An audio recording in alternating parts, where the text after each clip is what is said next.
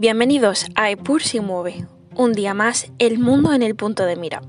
Soy Julia García y hoy os invito a explorar uno de los periodos más interesantes de la historia de las relaciones internacionales.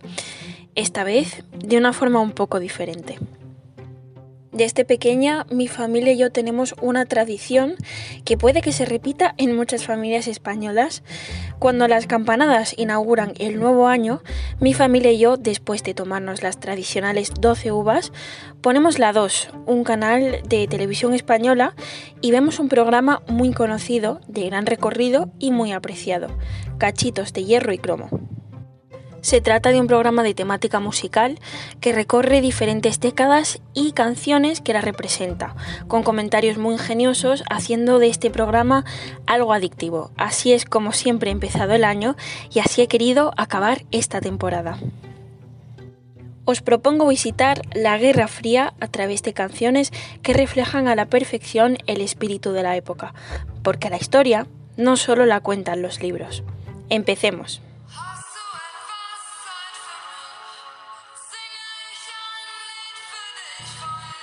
Empezamos fuerte con 99 balones. Esta quizás todas la, conozcáis. Es una canción que salió en 1983 y se considera una de las canciones más enigmáticas de la época. Fue número uno el mismo año en Alemania Occidental. Por lo visto, el guitarrista de la banda Nina, en un concierto de los Rolling Stones, vio volar unos globos y se preguntó si estos globos podrían volar más allá del muro de Berlín. Así es como surgió la idea de esta canción, marcando el espíritu de este periodo bipolar.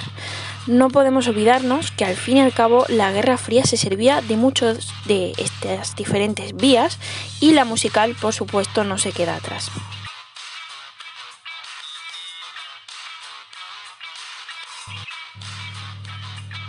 Seguimos con otra muy conocida y con gran controversia, You're in the Army Now, de Status Quo. La banda quiso adoptar un enfoque sarcástico en torno a lo que es unirse al ejército estadounidense. Fue escrita en 1981, cuando los recuerdos de la guerra de Vietnam seguían muy a flor de piel y prácticamente desde el principio presenta al ejército de los Estados Unidos como una organización que engaña a los posibles solicitantes con el pretexto de que su despliegue equivale a irse de vacaciones en una tierra extranjera.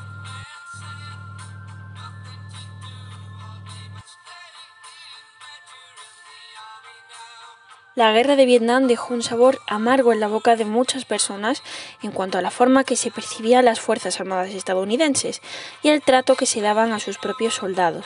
Y aparentemente dice la gente que hay algún tipo de verdad atemporal en esta letra y que por eso sigue siendo muy apreciada.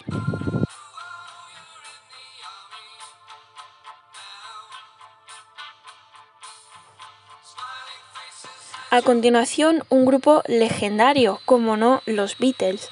Cuando el mundo se inquietaba ante la posibilidad de que estallara una bomba nuclear, este grupo británico escribió una de sus, de sus canciones más controvertidas, Back in the USSR, Vuelta a la Unión Soviética, que inspiró a los Beatles a escribir la canción. ¿Qué nos dice la letra sobre su significado original? ¿Estaban los Beatles haciendo una declaración política pro-soviética o simplemente se estaban burlando inocentemente del idealismo occidental?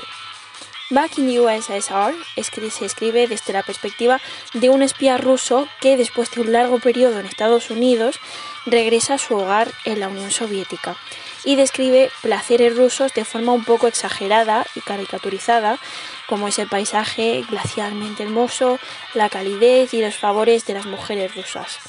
Esta letra son una parodia de cómo los estadounidenses a menudo extrañan sus comodidades mientras viajan fuera del país, anhelando cosas como, por ejemplo, la comida rápida.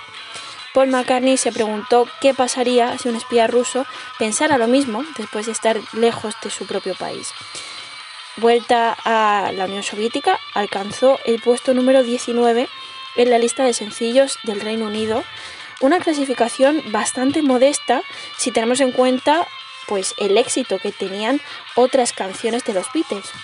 La respuesta, pues eso, fue muy diversa y mientras que algunos lo vieron como una, una canción cargada de ingenio, otros lo vieron como muy poco entusiasmo. Pero la respuesta más fuerte provino de la esfera política, donde muchos en el espectro de izquierda a derecha lo acusaron de simpatizar con el socialismo Una canción tal vez demasiado evidente es Go West, originalmente del grupo The Village People, pero es la más conocida, tal vez, de los Pet Shop Boys. Esta canción se sirve de la melodía del himno de la Unión Soviética para decir una y otra vez Go West durante toda la canción expresa cómo la vida es mejor, más próspera y más pacífica en Occidente y exalta esta idea de libertad, de democracia, tan usada por la facción americana en estos años de lucha ideológica.